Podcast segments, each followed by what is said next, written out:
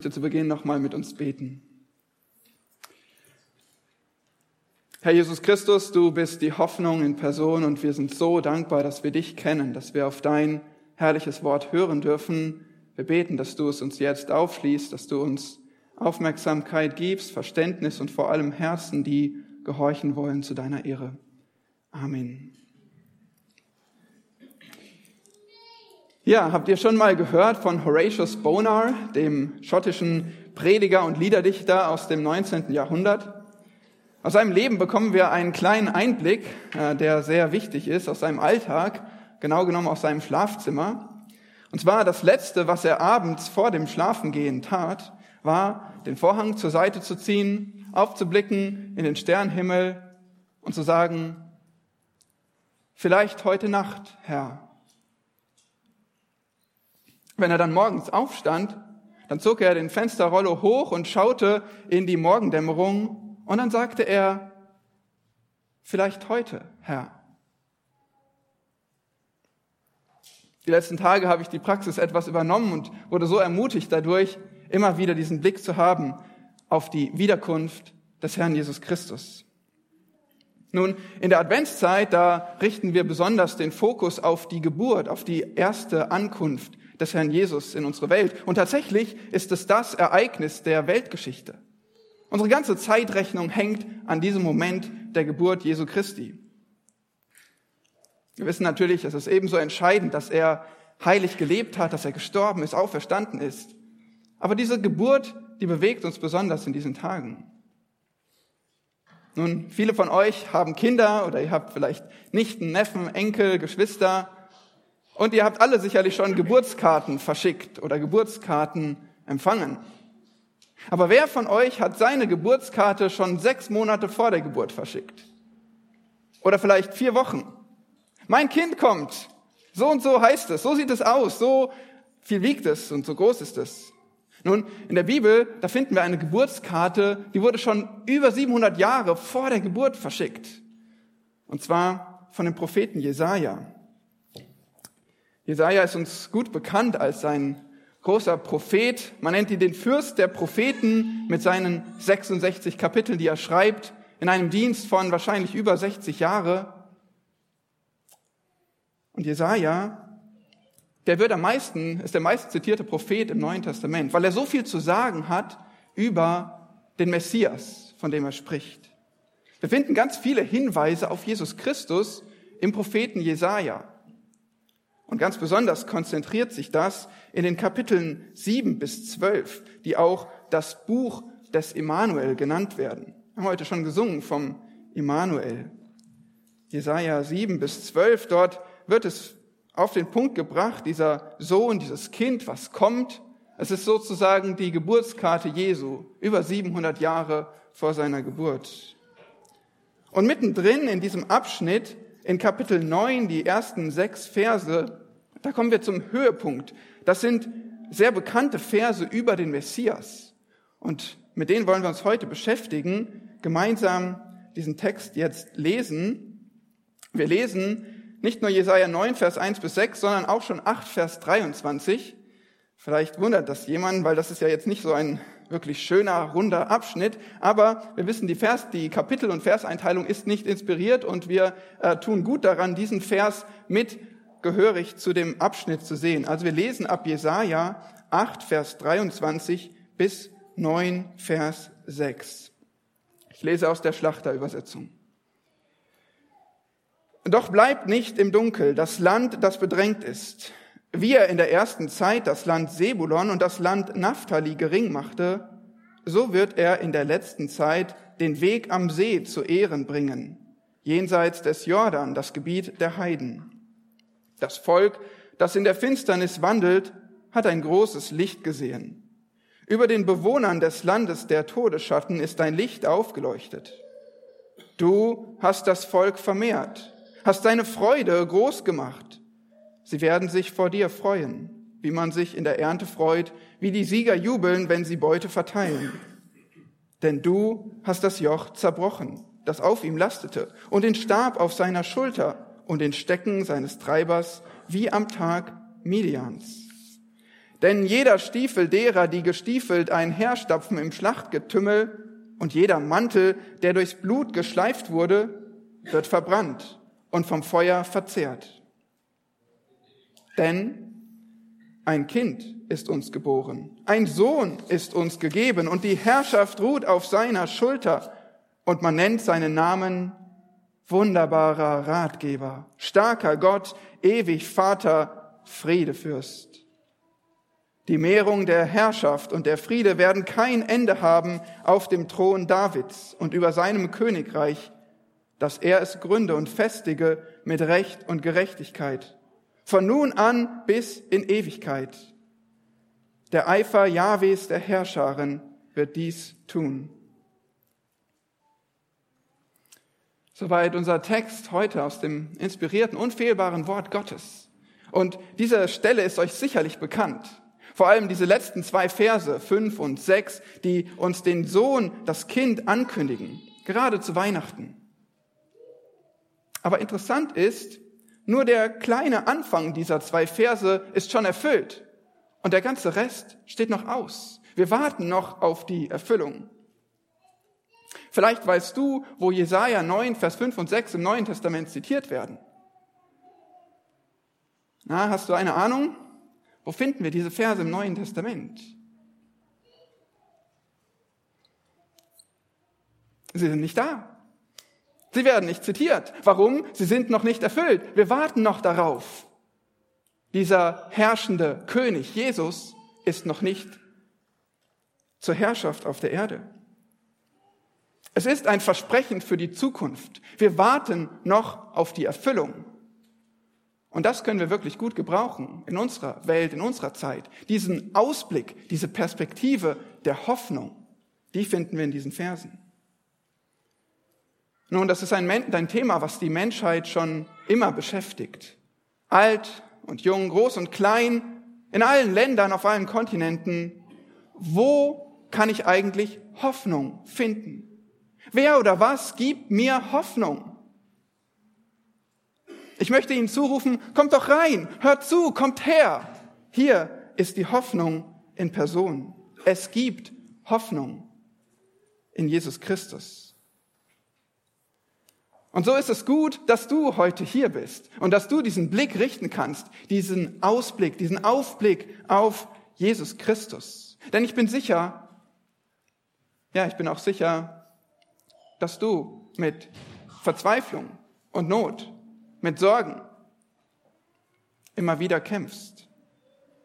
Auch du kannst heute Hoffnung finden in Jesus Christus. Und wenn du bereits Christ bist, dann kannst du besser verstehen, was deine Hoffnung in Jesus eigentlich ist.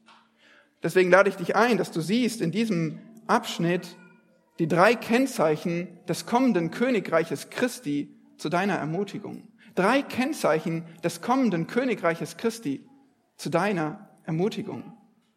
Und das ist Freiheit, Freude und Frieden.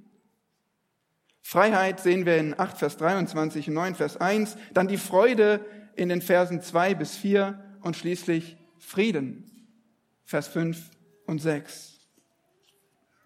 Lasst uns mit dem ersten Kennzeichen des kommenden Königreiches Christi gleich beginnen. Vers 23, 8 Vers 23, 9 Vers 1.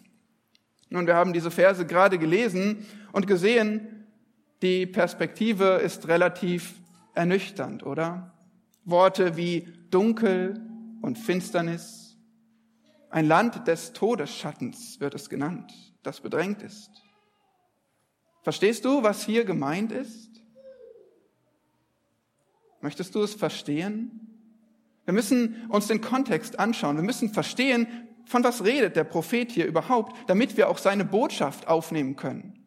Damit seine Botschaft zu uns spricht. Und dafür, ja, so leid es mir tut, brauchen wir einen kleinen Moment der Geschichts- und Geografiestunde. Am besten ihr lest mit und ihr schaut in dieses Buch des Propheten Jesaja. Er schreibt schon direkt einleitend in Kapitel 1, Vers 1, das ist die Offenbarung, die Jesaja gab, und zwar an Juda und an Jerusalem hat er gesprochen. Das ist das Südreich, der Stamm Juda, die Nachkommen Davids. Ihr wisst, das Reich Israel hat sich schon früh gespalten in ein Nordreich Israel, das war mittlerweile schon im Zerfall, und das Südreich Juda. Und Jesaja spricht vor allem an das Südreich Juda, die Hauptstadt Jerusalem, und dort saß zu dieser Zeit, circa 730 vor Christus, König Ahas auf dem Thron. Er war ein junger Mann in den Zwanzigern, aber er war sehr böse. Er lebte im Götzendienst, leitete sein Volk darin, er opferte sogar Kinder und er passt damit in das große Bild, was wir leider kriegen vom Volk Gottes, auch vom Stamm Juda. Das Volk hatte sich abgewandt von Gott. Es hatte den Bund, den Gott mit ihnen gemacht hatte, gebrochen, sich in Sünden von ihm entfernt. Und Gottes Reaktion darauf ist klar, genauso wie er angekündigt hatte. Gericht, Strafe für den Ungehorsam ist die notwendige Konsequenz. Nun zur Zeit von Ahas, das sehen wir ab Kapitel 7, da geht's so richtig los. Zur Zeit von Ahas, da wurde er und sein Volk bedrängt von den Syrern und auch dem Nordreich Israel, also Bedrängnis aus dem Norden. Und was hat Ahas gemacht in dieser Zeit? Er suchte Hilfe. Das ist eine gute Idee. Aber wisst ihr, bei wem er Hilfe suchte? Bei der aufstrebenden Weltmacht Assyrien. Und ich weiß, ihr seid gut in Weltmächten zur Zeit. Ihr lernt das alles im Buch Daniel, ähm, etwas später dann noch. Aber davor gab es die Weltmacht, die Assyrer. Und Ahas suchte Hilfe bei ihnen. Er vertraute nicht Gott. Er flehte nicht zum Allmächtigen, sondern er suchte Hilfe bei Menschen. Und in Kapitel 7 wird das besonders deutlich, wo Gott zur Hilfe kommen möchte, er bietet sich an, ab Vers 10, er sagt, Ahas, er bittet dir doch ein Zeichen. Und er sagt, nein, danke, ich will Gott nicht versuchen. Und Gott ist enttäuscht, 7 Vers 13, er sagt, ihr ermüdet Menschen, ihr ermüdet auch euren Gott. Darum wird Gott selbst euch ein Zeichen geben. Und dieses Zeichen kennt ihr, es ist das Zeichen davon, dass die Jungfrau schwanger werden wird und den Sohn Immanuel gebären wird. Gott wird ein Zeichen geben. Aber Ahas glaubt nicht und vertraut Gott nicht. Und wir lesen noch weiter von diesem Immanuel. Zweimal wird er auch erwähnt in Kapitel 8. Es geht in diesem Kontext ganz eindeutig um dieses Kind, um diese Hoffnungsquelle. Nur vertrauen leider viele Gott nicht, genauso wie Ahas. Und so sehen wir in 8 Vers 14, dass dieser Gott auch dieser Sohn zum Stein des Anstoßes wird und zum Fels des Strauchelns für die beiden Häuser Israel. Das kennen wir auch aus dem Neuen Testament von unserem Herrn. Ja, es ist eine Botschaft des Gerichts für ein Volk, was seinem Gott nicht vertrauen will. Und so lesen wir in Kapitel 8, Verse 21 und 22, und sie, werden bedrückt und hungrig im Land umherschleichen. Und wenn sie dann Hunger leiden, werden sie in Zorn geraten und werden ihren König und ihren Gott verfluchen. Wenn sie sich dann nach oben wenden oder wenn sie auf die Erde sehen, siehe, so ist da Drangsal und Finsternis, beängstigendes Dunkel und in dichte Finsternis wird es verstoßen. Schaut, das ist der Hintergrund. Ihr könnt diesen Text und diese hoffnungsspendende Botschaft nicht verstehen, wenn ihr nicht zuerst den Blick auf die Dunkelheit habt. Wenn ihr nicht seht, in welcher Drangsal und Finsternis sich das Volk Gottes befand. Diese Situation hat Ahas vor Augen und sie äh, hat Jesaja vor Augen und sie ist äußerst trostlos. Sehr schwierig. Und so beginnt unser Text, Kapitel 8, Vers 23, mit einem Volk, einem Land, was bedrängt ist. Konkret das Land Sebulon und das Land Naphtali. Sie wurden gering gemacht. Es waren die zwei oder zwei der nördlichsten Stämme Israels. Ganz oben im Land im Norden. Es war das erste Gebiet, was das Nordreich verlor an die Macht der Assyrer. Sie haben es eingenommen. Sie haben die Israeliten daraus vertrieben. So wurde das Gebiet wurde das Volk dort gedemütigt. Sie wurden gering gemacht, genauso wie der Text hier sagt. Sie ernten, was sie sehen. Dunkelheit. Und ich denke, damit können wir uns leider gut identifizieren. in unserem Land. Doch dann geht es weiter mit einer Verheißung.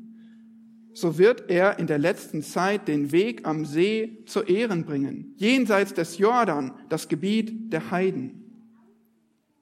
Diese geografischen Hinweise, die zeigen uns, es geht um dieses nördliche Gebiet zwischen Mittelmeer und Jordan, See, Genezareth, rundherum. In diesem Gebiet, da wird Gott Ehre bringen. Vor allem die letzte Bezeichnung ist interessant, das Gebiet der Heiden. Wörtlich steht da Galil Hagoyim, also das Galiläa der Heiden. Das können wir da sehen, Galil, Galiläa. Genau dieses Gebiet ist es und so finden wir es im Neuen Testament das Galiläa, das kennt ihr. Diese Region, die war wirklich geprägt von Heiden, von Nichtjuden. Schon im Buch der Richter sehen wir, wie die Stämme dort nicht alle heidnischen Völker vertrieben haben. Wir sehen, dass Salomo dem Hiram dort Städte gab. Und wir sehen, dass dieses Land immer wieder eine Pufferzone ist zwischen den Syrern im Norden und dem Nordreich Israel. Es gibt immer wieder Krieg und verschiedene Leute, die sich dort niederlassen. Aber dann, als es erobert wurde von den Assyrern, da, da sorgten die Assyrer wirklich für eine Umsiedlung und siedelten dort andere Völker aus Mesopotamien an. Und es waren einfach verschiedene Völker, die in diesem nördlichen Gebiet, im Galiläa der Heiden, wohnten. Es war ein Gebiet der Heiden. Was für eine Demütigung für die Juden, für ihr verheißenes Land. Erst unter Herodes dem Großen kamen wieder immer mehr Juden dorthin und das ist dann das Szenario, was wir finden, als Jesus im Neuen Testament dort auftritt in Galiläa. Aber ihr müsst verstehen, wenn der Prophet von dieser Region spricht, dann handelt es sich um ein Gebiet der Demütigung für das Volk Gottes. Es wurde ihnen weggenommen. Sie waren dort vermischt mit allerlei Nationen.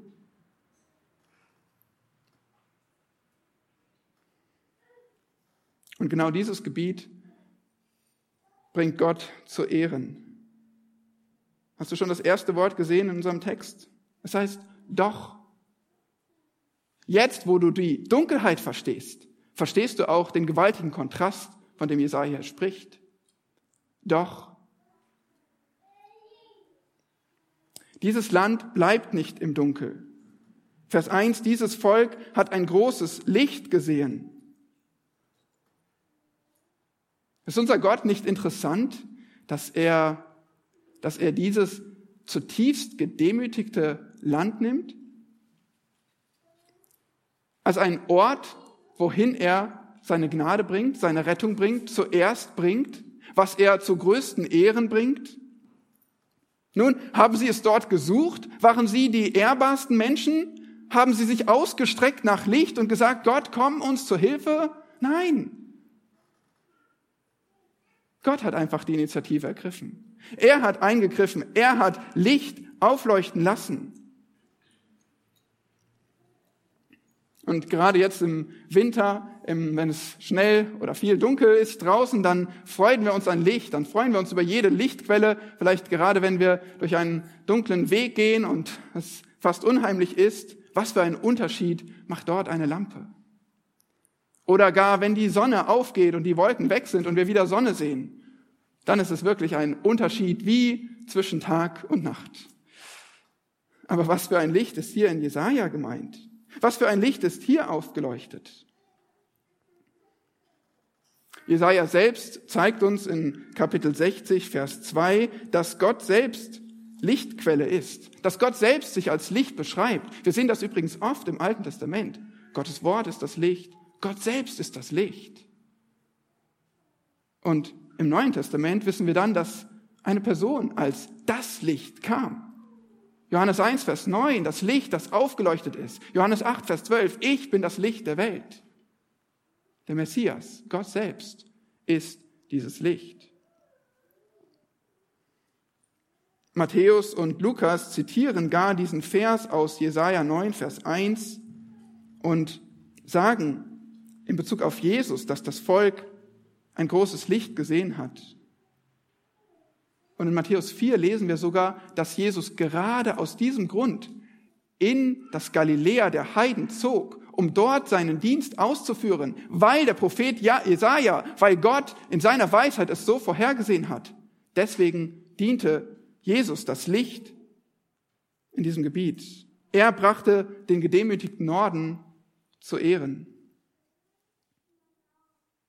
Und so sehen wir hier in diesen ersten Versen das erste Kennzeichen des kommenden Königreiches von Jesus Christus. Er bringt Freiheit. Was so bitter nötig ist für ein besetztes Land, für ein bedrängtes Land Israel.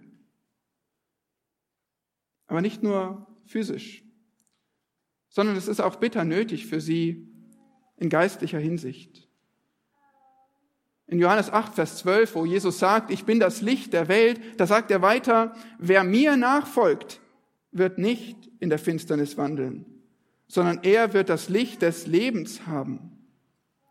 Hier geht es um mehr als Dunkelheit im Land. Hier geht es um geistliche Dunkelheit, um Menschen, die in der Finsternis wandeln, um Menschen, die die Sünde mehr lieben als Gott und seine Gerechtigkeit. Dafür kam Jesus.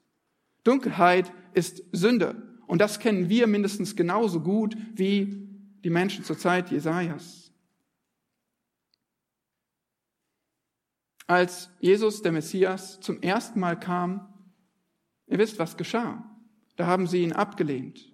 Da wollten sie nicht als, ihn nicht als ihren König. Da haben sie ihn ans Kreuz geschlagen. Und deshalb erfüllte sich die Prophetie hier nicht. Er befreite das Land nicht. Es gab keinen Sieg, es gab keine Freiheit, es gab keine Freude. Und doch brachte er eine Freiheit, nämlich die Freiheit von Schuld. Er brachte in seinem Tod, bei seinem ersten Kommen, die Freiheit von Schuld für jeden, der glaubt.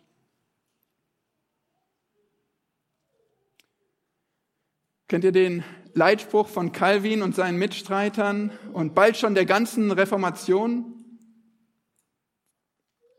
Auf Lateinisch post tenebras lux, Licht nach der Dunkelheit.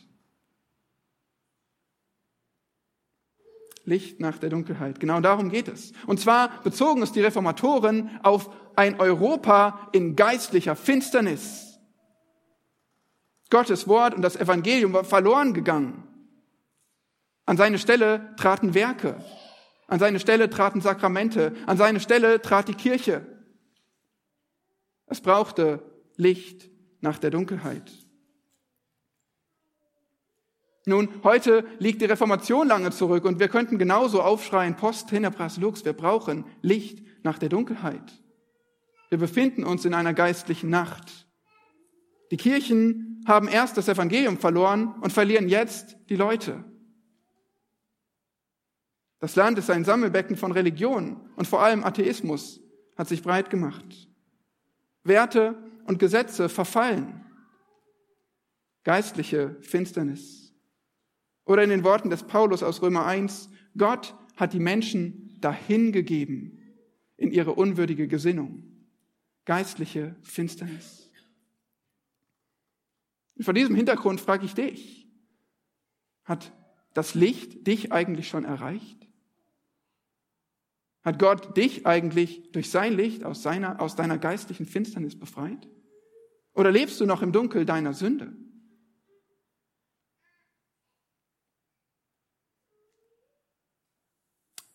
Wenn das so ist, dann ist Jesus Christus deine einzige Hoffnung. Er, der das Licht bringt, er, der Rettung bringt, er, der Freiheit bringt von Streit und Schulde und Scham. Jesus Christus ist die eine Hoffnung. Es ist in keinem anderen Namen das Heil. Und es ist auch kein anderer Weg, der zum Vater führt. Und deshalb, wenn du noch nicht in Christus Hoffnung gefunden hast, dann lass dich heute retten von deiner Sünde. Das ist die Botschaft, die Christus, die Hoffnung dir zuruft. Und wenn du schon sein Licht erkennen durftest, dann bist du heute berufen, sein Licht weiterzugeben und zu leuchten in einer Welt der Finsternis. Lasst euer Licht leuchten vor den Menschen.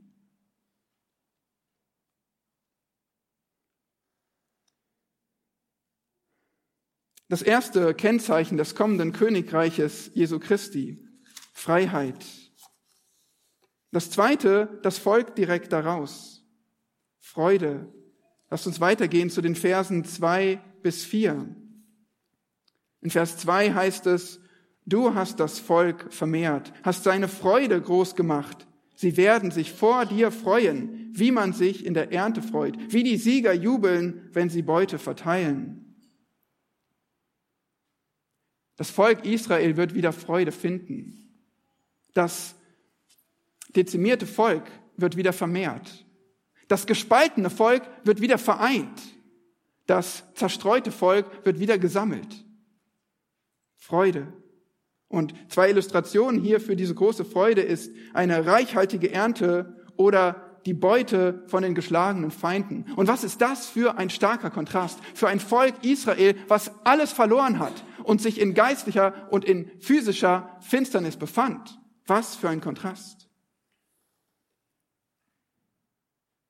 Und der Urheber dessen ist Gott. Hier spricht Jesaja ihn an und sagt, du hast das Volk vermehrt. Du hast es getan. Du hast es groß gemacht, die Freude groß gemacht. Das ist der Schlüssel hier in diesen Versen, denn so geht es auch weiter in Vers 3. Denn du hast das Joch zerbrochen, das auf ihm lastete, und den Stab auf seiner Schulter und den Stecken seines Treibers wie am Tag Midians. Wieder ist Gott hier der Handelnde, Gott, der den Unterschied macht. Er gibt Sieg über die Feinde. Joch, Stab, Stecken, all diese Worte zeugen davon. Es sind alles Begriffe, die deutlich machen, wie jemand jemand anderen unterdrückt, beherrscht, kontrolliert. Und gerade die Assyrer, die brüsteten sich damit, dass sie sagten, wir legen das Joch auf, das, auf die Schultern aller unserer unterdrückten Völker. Das Beispiel vom Tag Midians, an was erinnert ihr euch das? Midian begegnet uns nicht ganz so oft in der Schrift, aber zum Beispiel in Richter 6 und genau darum geht es.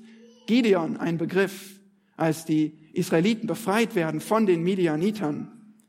Die Midianiter bedrängten sie, sie raubten sogar die Ernte und wir haben ja gerade von einer wieder reichhaltigen Ernte ge gelesen.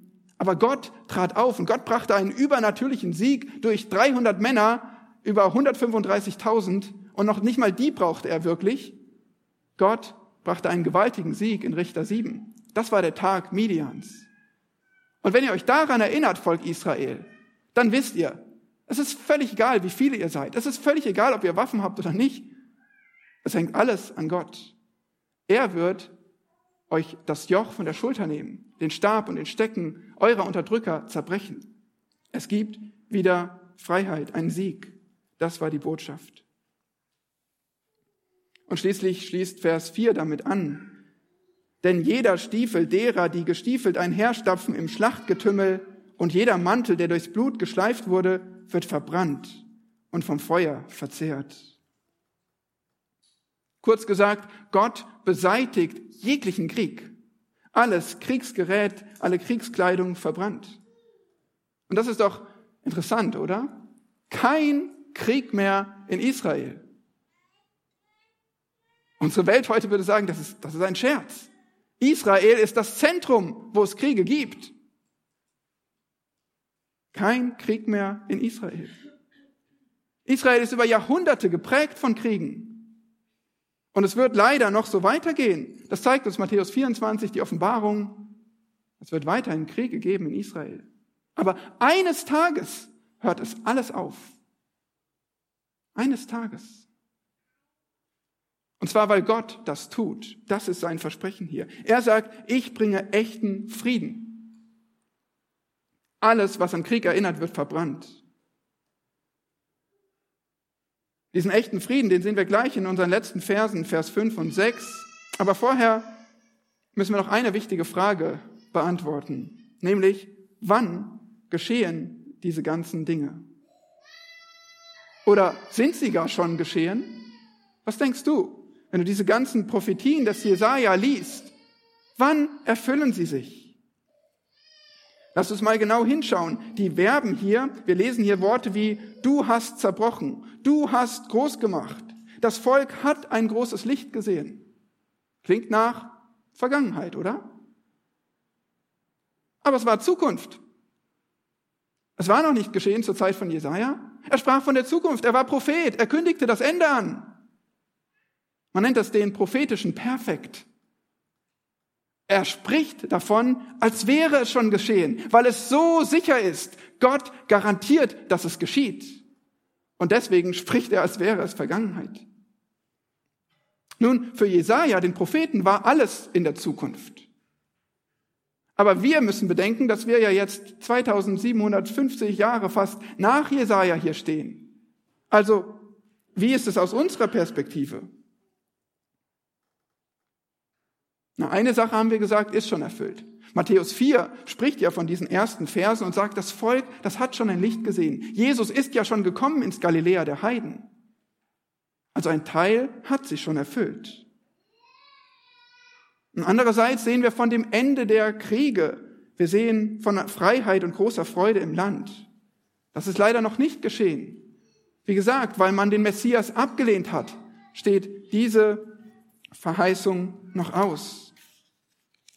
Und so sehen wir beides hier. Das Volk, das ist heute weiter noch im Unglauben und deshalb wartet es noch auf Erfüllung von einigen dieser Dinge. Und es braucht Israels Buße, damit sich auch der Rest dieser Verheißung erfüllt. Und du fragst dich vielleicht jetzt, warum kann Jesaja das nicht deutlicher machen? Warum kann er nicht sagen, wenn der Messias das erste Mal kommt, passiert das und das und dann dauert es noch 2000 plus x Jahre und dann kommt auch der Rest? Warum? Er spricht hier wie aus einem Guss. Es scheint alles zusammenzuhängen. Oder? Sehe nur ich das so? Nun, es hängt alles zusammen. Es ist ein und dieselbe Person. Es ist ein und derselbe Mensch. Es ist ein und dieselbe Mission. Es hängt alles zusammen. Der, der das Licht brachte, der bringt auch das Land und das Lob. Der, der als Kind kam, der kommt auch als König wieder. Es hängt alles zusammen in Jesus Christus. Aber für dich ist wichtig zu sehen, dass es verschiedene Zeiten gibt. Es gibt die letzte oder die erste Zeit, in Vers 23, da sehen wir von der ersten Zeit, als das Land gering gemacht wurde. Diese Zeit ist vergangen. Und danach heißt es von der letzten Zeit, wo das Land zu Ehren gebracht wird. Und diese Zeit, die beginnt mit der Ankunft des Lichtes, die beginnt mit dem Aufleuchten des Lichtes, als Jesus zum ersten Mal gekommen ist. Diese letzte Zeit, die hat schon begonnen. Und wir befinden uns mitten darin. Diese letzte Zeit umfasst das erste Kommen Jesu und das zweite Kommen Jesu und die ganze Zwischenzeit der Gemeinde. Alles das ist die letzte Zeit, die Endzeit, in der wir uns heute befinden.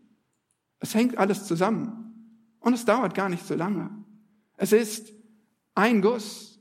Der Herr Jesus kommt und er wird seine Mission erfüllen. Und du befindest dich mitten darin und das Ende ist nah. Das ist der Punkt. Jesaja sagt nicht, ah, es dauert 2000, 3000, 4000, wie auch immer lang Jahre. Nein, es ist eine Sache.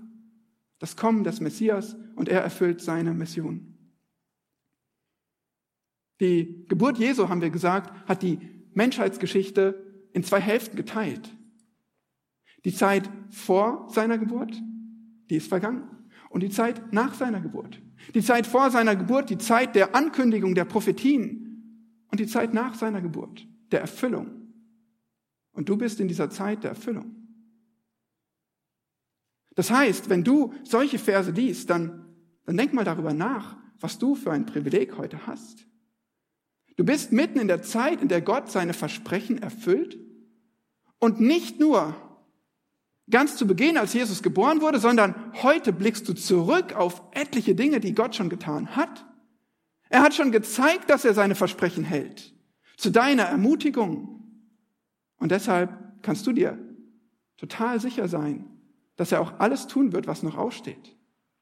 Du bist in der Zeit der Erfüllung. Und Gott ist im Begriff, alles zu tun, was er gesagt hat.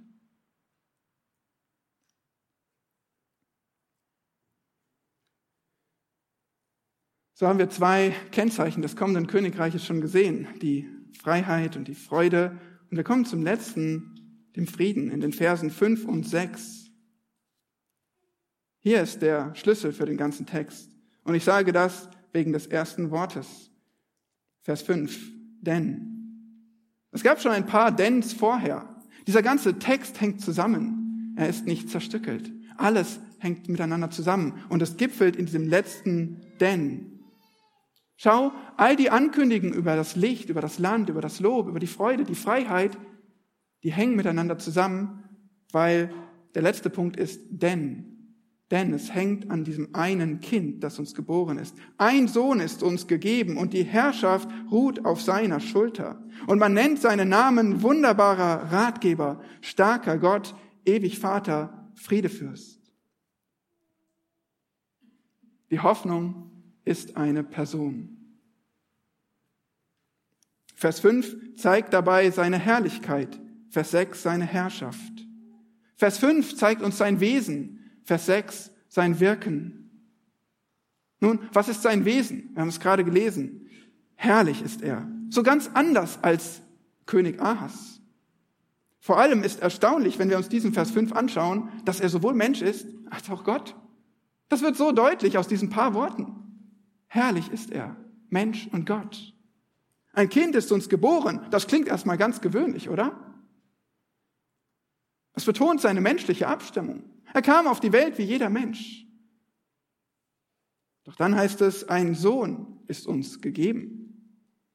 Und du denkst vielleicht nicht besonders viel, wenn du das Wort ein Sohn hörst, aber die Juden mussten sehr viel bedenken. Wenn sie gerade gelesen haben, gehört hatten, die Prophetien über die Jungfrau wird schwanger und einen Sohn gebären und er ist der Emanuel. Und immer wieder heißt es von diesem Sohn. Das war bedeutsam. Und dann heißt es ja hier, der Sohn ist gegeben. Der ist nicht einfach so geboren worden, gekommen wie jedes andere Kind, sondern er wurde gegeben. Es ist eine Gabe. Es ist eine übernatürliche Gabe Gottes. Ein einmaliges Kind. Für eine einmalige Aufgabe. Die Herrschaft ruht auf seiner Schulter. Er wird König sein. Genau wie König Ahas und doch ganz anders als er. Seinen Namen nennt man, und wenn wir über Namen sprechen, dann denkst du daran, dass im Hebräischen der Namen das, das Wesen ausdrückte. Er erklärt die Person, er zeigt, um welchen Menschen es sich hier handelt. Sehr oft wurden so die Namen gewählt und genau in diesem Fall ist es definitiv so. Sein Wesen sehen wir in seinen Namen. Es sind vier außergewöhnliche Namen die genau zu seiner außergewöhnlichen Person passen. Jeweils vier Namen mit, die jeweils aus zwei hebräischen Worten gebildet werden. In der Schlachter wird das leider nicht wunderbar deutlich, aber zum Beispiel in der Luther-Übersetzung, da heißt er Wunderrat, Gott hält, ewig Vater, Friedefürst, alles schön mit Bindestrich. Und es wird deutlich, vier Namen aus je zwei Worten. Bei der Schlachter, da sollten wir wenigstens wunderbarer und Ratgeber eher zusammenfassen und wunderbarer als ein Adjektiv verstehen. Das ist wahrscheinlicher. Aber worum geht es? Was drücken diese vier Namen aus? Nun, jeder Name wäre eine Predigt für sich, aber wir können sie nur ganz kurz im Überblick uns anschauen. Erstens Wunderrat. Das zeigt seine Fähigkeit zu herrschen. Nun, Ahas war töricht. Viele Ratgeber in Israel waren töricht. Salomo war sehr, sehr weise, aber keiner von ihnen kann auch nur ansatzweise an die Weisheit Jesu Christi gelangen, indem alle Schätze der Weisheit und Erkenntnis verborgen sind. Das befähigt ihn zu herrschen wie kein anderer. Er ist zweitens Gott hält oder starker Gott, mächtiger Gott was seine mächtige Natur zeigt. Und zwar nicht nur wie ein menschlicher Held, der irgendwie eine große Kraft hatte, sondern Gott selbst. Starker Gott, eh, ähm, Gott Held. Das steckt hier schon im Namen drin. So wird niemand als Gott selbst genannt.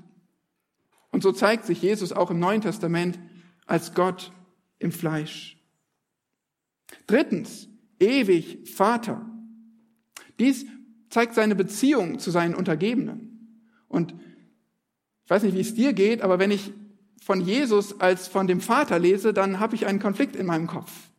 Weil es sind doch zwei verschiedene Personen, oder? Lernen wir das nicht? Sohn und Vater. Wie kann er denn ewig Vater genannt werden? Nun, du musst deine Theologie nicht über den Haufen werfen. Es ist schon richtig, dass Sohn und Vater verschiedene Personen sind, aber Der Punkt ist hier, der Sohn, der hat den Charakter eines Vaters. Was macht ein Vater, ein guter Vater? Der kümmert sich, der sorgt, der leitet, der ist barmherzig, der liebt und der züchtigt, wenn nötig. Und Jesus, der Sohn, hat diesen Charakter. Und zwar ewig, ewig Vater. Kein Herrscher konnte das von sich sagen, kein Mensch, dass er ewig ist. Viertens, Friedefürst. Das zeigt das Ergebnis seiner Herrschaft. Es ist der Höhepunkt unseres Abschnitts, weil danach, danach lechzte das Volk Gottes ja so sehr nach Frieden, nach einer guten Leitung, nach einem Fürsten, einem Leiter, ein Haupt, der Frieden bringt, echten Frieden, der mit Güte und Gerechtigkeit regiert. Und genau das sehen wir im letzten Vers, Vers 6. Die Mehrung der Herrschaft und der Friede werden kein Ende haben auf dem Thron Davids und über seinem Königreich, dass er es gründe und festige mit Recht und Gerechtigkeit. Von nun an bis in Ewigkeit. Wunderschön, oder? Also wenn du bis jetzt noch nicht berührt worden bist und es dich das nicht bewegt, dann sollte spätestens jetzt geschehen. Wenn du solch eine Verheißung liest, Hoffnung und Sehnsucht sollten jetzt in uns da sein, vorhanden sein. Dass dieses sich bewahrheitet, dass dieses erfüllt wird. Jeder Regent auf Erden möchte maximale Herrschaft und maximalen Frieden. Das ist damals wie heute nicht anders. Wir sehen es in allen Nationen auf der Welt. Und denkt nicht, dass in Zukunft sich irgendetwas ändert, dass irgendein Volk, irgendeine Großmacht, Weltmacht es schaffen wird, diese maximale Herrschaft und diesen vollkommenen Frieden zu bringen. Es ist unmöglich, dass Sünder diesen Frieden herbeibringen. Es wird nicht geschehen, egal wie viel wir davon singen, egal welche Agenten sich die Nationen setzen. So sagte der Machtmensch Napoleon kurz vor seinem Tod etwas sehr Erstaunliches. Napoleon sagte, Zitat, Alexander der Große, Cäsar und ich wir haben große Reiche gegründet durch Gewalt und nach unserem Tod haben wir keinen Freund. Christus hat sein Reich auf Liebe gegründet und noch heutzutage würden Millionen Menschen freiwillig für ihn in den Tod gehen. Zitat Ende. Wenn das sogar Napoleon erkannte. Nun, manche, gerade in unserer Zeit, verachten alle Regierung als schlecht. Aber Regierung ist nicht schlecht per se. Herrschaft ist etwas Gutes. Wir sehen hier sogar, dass es in Ewigkeit Regierung geben wird. Also wenn du auf die große Anarchie hoffst, muss ich dich enttäuschen. Es wird ewige Regierung geben. Aber diese wird zum ersten Mal in der Geschichte von einer gerechten Person gerecht ausgeführt, mit gerechten Ergebnissen. Hier heißt es, er regiert in Recht und Gerechtigkeit. Anders als jede andere Regierung zuvor. Warum? Weil er selbst der Heilige, der Gerechte ist. Übrigens wird es nicht nur zum ersten Mal so sein, sondern auch zum letzten Mal. Das heißt nämlich von nun an bis in Ewigkeit. Nach ihm gibt es keinen. Es wird keiner erfolgreich seine Autorität untergraben. Es wird niemand ihn jemals absetzen. Nein, er ist der Herrscher in Ewigkeit. Und so wird sich auf beeindruckende Weise die große Prophetie der Schrift, dieses große Thema der Schrift vom Reich Gottes erfüllen. Das Reich Gottes, was Gott von Anfang an besichtigte und wozu er den Menschen in seinem Bild geschaffen hat und ihm gesagt hat, du sollst über die Erde herrschen. Dessen Herrschaftsgebiet er in der Schöpfung entworfen hat und nach der Sintflut bewahrt hat dessen Segnungen er Abraham anvertraut hat und gesagt hat, durch Abraham die ganzen Nationen will ich segnen. Dieses, diese Herrschaft, diese Regierung, die er David fest versprochen hat. Und genauso lesen wir hier davon, es ist der Thron Davids und das Königreich Davids. Dieses Reich Gottes, was die Propheten wie Jesaja verkündigten.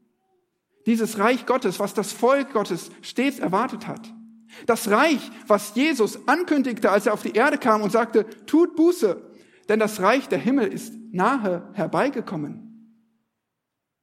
Das Reich, was sie unter seinen Bedingungen aber ablehnten und ihn töteten.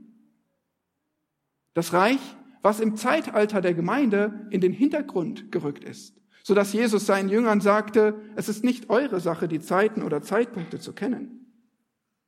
Aber das Reich, was er nie aufgegeben hat, so wahr er alle seine Worte hält, so dass wir als seine Kinder beten sollen, dein Reich komme.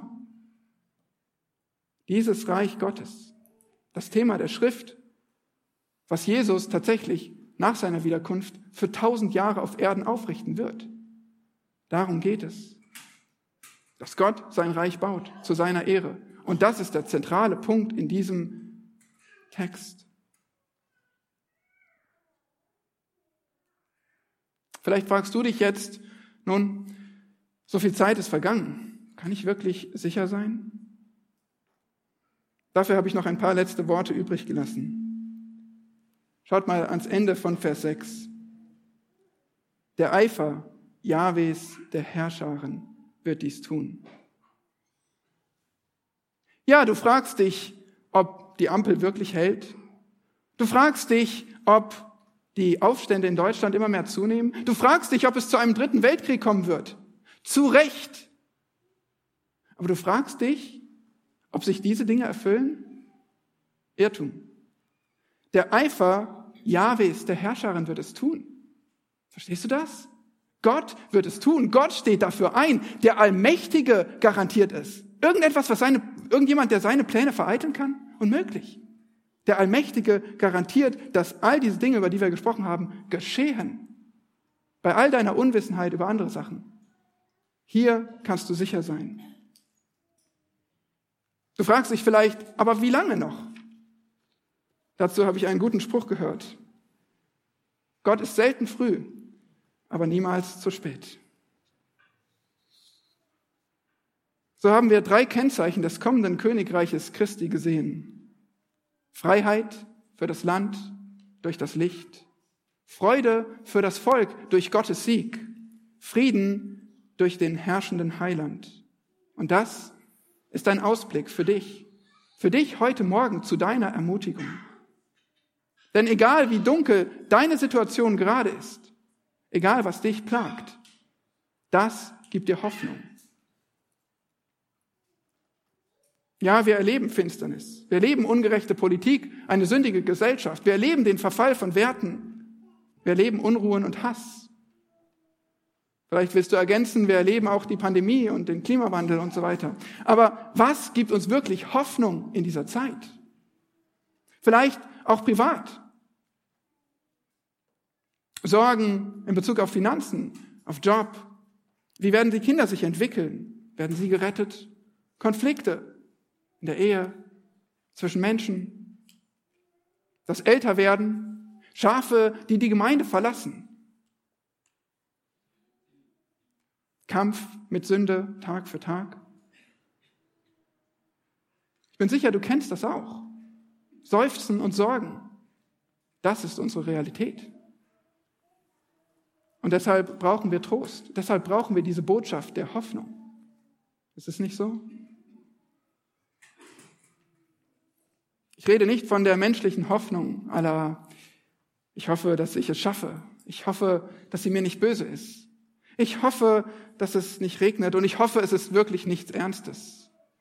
Das ist menschliches Wünschen, Unsicherheit, total hilflos letztlich, vages Wünschen der Menschen. Und manchmal ist das Licht, das wir am Ende des Tunnels sehen, sogar ein entgegenkommender Zug menschliches Wünschen. Darauf kann ich nicht mein Leben bauen. Aber du, du hast doch schon gehört, dass Hoffnung in der Bibel etwas völlig anderes ist. Etwas, worauf du dich verlassen kannst, weil Gott es sagt und der Allmächtige dafür einsteht. Das ist biblische Hoffnung. Darin liegt der Schlüssel. Auf wen oder was setzt du deine Hoffnung? Sind es Menschen? Ist es die Politik? Sind es, ist es das Wetter? Ist es irgendwelche Umstände, die sich doch hoffentlich verbessern? Auf was setzt du deine Hoffnung?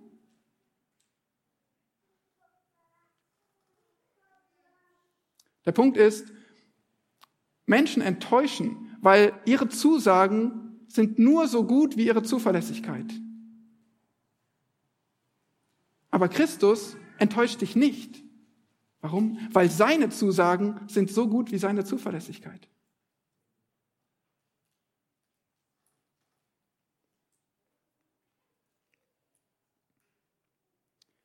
William Warner sagte, Zitat, Gott gibt Prophetie nicht, um den Kalender zu füllen, sondern um den Charakter zu formen. Zitat Ende. Das ist, was dieser Text, was diese Prophetie heute auch bei uns bewirken soll. Wir haben nichts in unseren Kalender einzutragen gerade, aber unser Charakter, der soll geformt werden. Du hast heute nicht gelernt, wann der Herr kommt und sein Reich baut. Aber du hast heute gelernt, dass du Jesu kommen und sein Reich zuversichtlich erwartest. Und dass das dein Leben, dein Handeln prägt. Es wird deinen Charakter formen. Und wie wäre es, wenn wir wie Horatius Bonar regelmäßig beten, vielleicht heute, Herr. Amen. Und das tun wir, unser Herr Jesus Christus. Wir preisen dich als den Immanuel, den Messias, der schon gekommen ist und Licht in unsere dunkle Welt gebracht hat und der garantiert wiederkommen wird, weil dein Eifer es tut, o oh Gott. Und so freuen wir uns auf dein herrliches Reich, was wir sicher erwarten aufgrund deiner Zuverlässigkeit.